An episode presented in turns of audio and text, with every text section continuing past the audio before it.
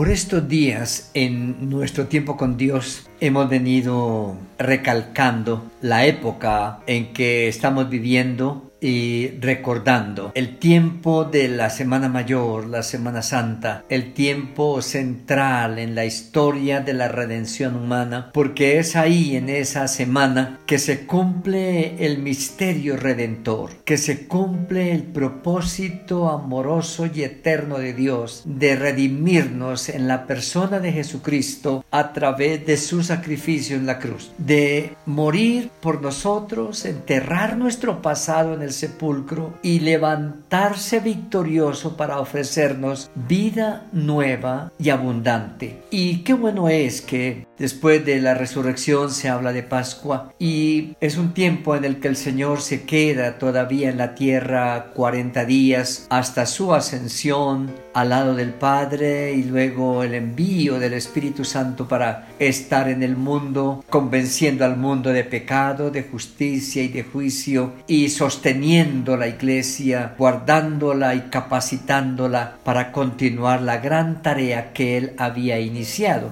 Y por estos días, pues son días bastante complicados, como hemos venido diciendo. A partir de el jueves de, Pascua, de la ah, Eucaristía, después de la Santa Cena, después de Hexemaní, viene una semana, ah, un fin de semana bastante cargado de dolor, de, de tristeza, de tragedia, de traición, de abandono, de muerte. Pero el domingo, el primer día de la semana, cambia otra vez todo el panorama y el mundo tiene que admitir que a partir de ese suceso histórico tenemos que reconocer la historia del mundo, la historia de la iglesia en ese mundo desde antes de Cristo y después de Cristo. Pero ese momento histórico allá en, en, en su génesis es lo que estamos mirando para ver los protagonistas de primera mano, como eran sus seguidores. El imperio romano está en toda su furia buscando a cualquiera que trate de hablar de un rey diferente al César, de un Mesías que viene a redimir al pueblo de la esclavitud.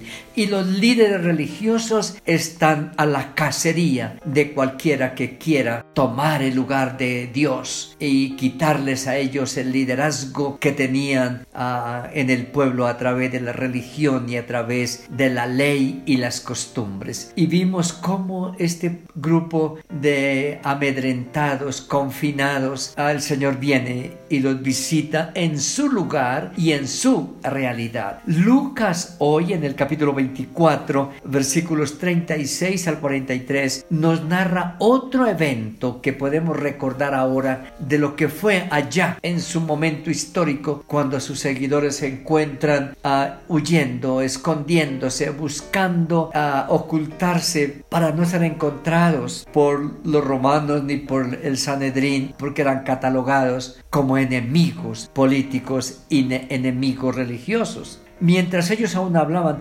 ah, de estas cosas, Jesús se puso en medio de ellos y les dijo, pasa a vosotros. Es el término de ese momento. El corazón está convulsionado, la mente está dividida, el espíritu está contristado y, ellos están en cierta agonía, pero aparece el Dios de paz aparece el dador de la paz, aparece la paz para decirle buenas noches, paz a ustedes, ¿cómo están? Estén tranquilos, estén seguros, no se angustien, no se desesperancen, sino crean y esperen, paz a vosotros. Entonces ellos espantados y atemorizados pensaban que habían espíritu. Eh, ese texto describe cómo estaba su mente y su corazón. Ah, dice espantados. Es algo sobrenatural que sucede. ¿Quién, ¿Quién los encontró? Ellos están refugiados, escondidos. ¿Y cómo es posible que alguien irrumpe ahí? Pero resulta que es el Señor. Pero el impacto es tan grande que piensan ah, como que algo extraño, ajeno, uh, un ente espiritual viene para acabarlo de incomodar atemorizados, mucho más temor del que ya tenían y además dice, ah, creían que no era un hecho real. Visiones extrañas están tratando de mirar y no pueden ver atrás de lo que ellos ven como un espanto, como el terror y como una visión espiritual, no pueden ver a su Señor, pero Él está ahí. Hoy nosotros, después de tantos siglos, tenemos cosas que nos desajustan emocionalmente, vemos cosas tan terribles que afectan a veces eh,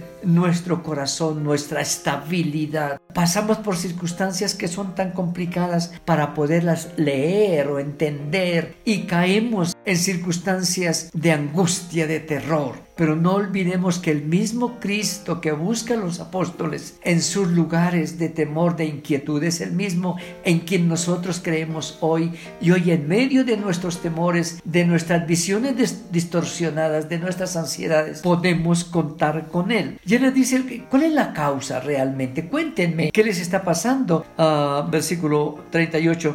¿Por qué estáis turbados y vienen a vuestros corazones estos pensamientos. Ah, Pablo más tarde dice, nosotros tenemos la mente de Cristo y si la palabra de Cristo abunda en nuestra mente y en nuestro corazón, eso nos puede dar estabilidad, seguridad, tranquilidad, sosiego frente a cualquier circunstancia. Él les había dicho, mi paso dejo, mi paso doy. Una paz diferente que los hará a ustedes, diferente, pero ¿qué les ha pasado a ustedes? Mírenme a mis manos y mis pies, que yo mismo soy. Y qué maravilloso es el mismo término que el Señor usa con ellos, es el término que Dios usa con Moisés. El yo soy, el que he sido y seré por siempre, el eterno, el inmutable, el todopoderoso, el soberano. Mirad mis manos y mis pies, que yo mismo soy, yo mismo soy. Y el, yo soy de Moisés es una voz de autoridad y de poder. Y más tarde solo le deja ver la espalda, pero ahora